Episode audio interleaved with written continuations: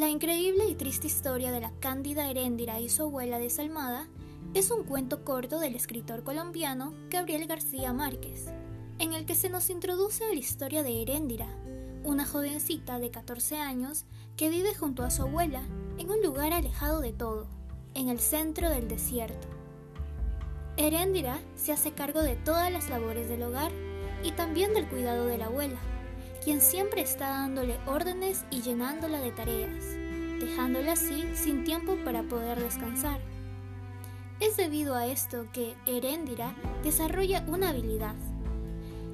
Llega a adoptar el comportamiento sonámbulo, ya que era capaz de realizar sus tareas con los ojos abiertos, pero en realidad la joven estaba dormida.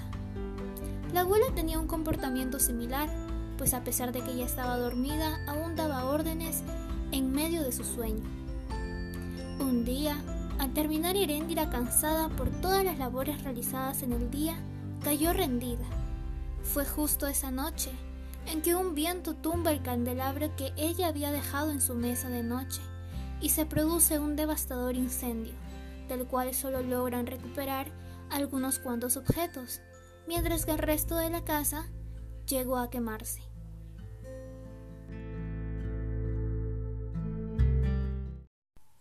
Ante este escenario, la abuela formuló la frase que marcaría la vida de Heréndira. Mi pobre niña, no te alcanzará la vida para pagarme este percance. Es así como la abuela lleva a Heréndira con el tendero del pueblo, conocido por pagar a buen precio la virginidad, para que la examinase y estableciese un valor por ella. Después de esto, la abuela se la entrega y el tendero la viola, este es el comienzo de los años de esclavitud sexual guiados por su propia abuela. Una vez que esta última la vendió a todos los hombres del pueblo, se establecieron en otro y siguió explotándola. Un día llega Ulises, un jovencito atractivo que llega al pueblo junto a su padre, y deciden pasar la noche en un hospedaje.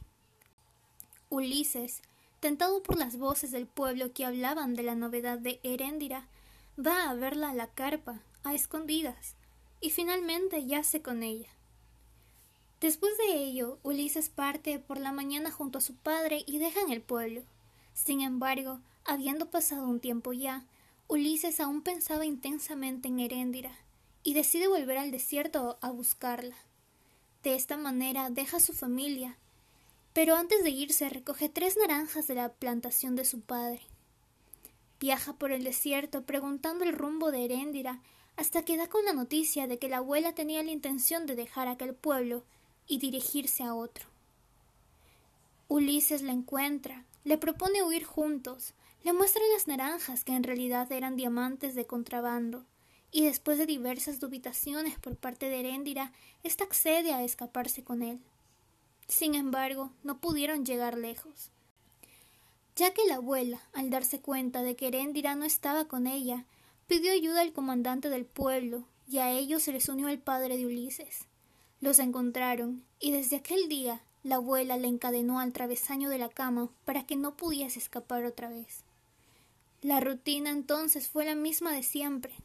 La abuela logró llenar sus arcas y comenzaron a trasladarse de pueblo en pueblo, hasta que llegaron al mar. Una de esas tantas veces, mientras Heréndira bañaba a su abuela, albergó intenciones de matarla.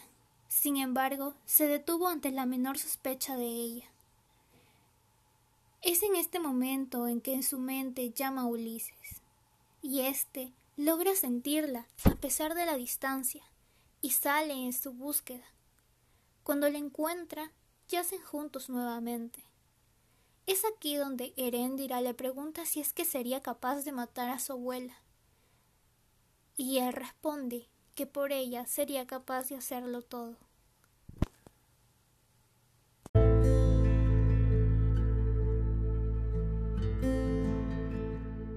La primera vez que Ulises intentó deshacerse de la abuela fue con veneno para ratas. Sin embargo, no funcionó. La segunda vez le pusieron un detonador en el piano, pero tampoco funcionó. La tercera vez Ulises tomó un cuchillo en mano y decidido le dio una cuchillada en el pecho y otras más hasta que la abuela cayese muerta. Una vez que Heréndira vio esto, se acercó y se aseguró de que estuviese muerta. Es en este momento en que su rostro deja aquella expresión de niña que había albergado por tanto tiempo y adquiere la madurez de una mujer. Heréndira toma el chaleco de oro que la abuela llevaba siempre consigo y corrió. Corrió y por más que Ulises la llamó, ella no volvió ni una sola vez. No podía escucharlo. Por fin era libre y nunca más se supo de ella.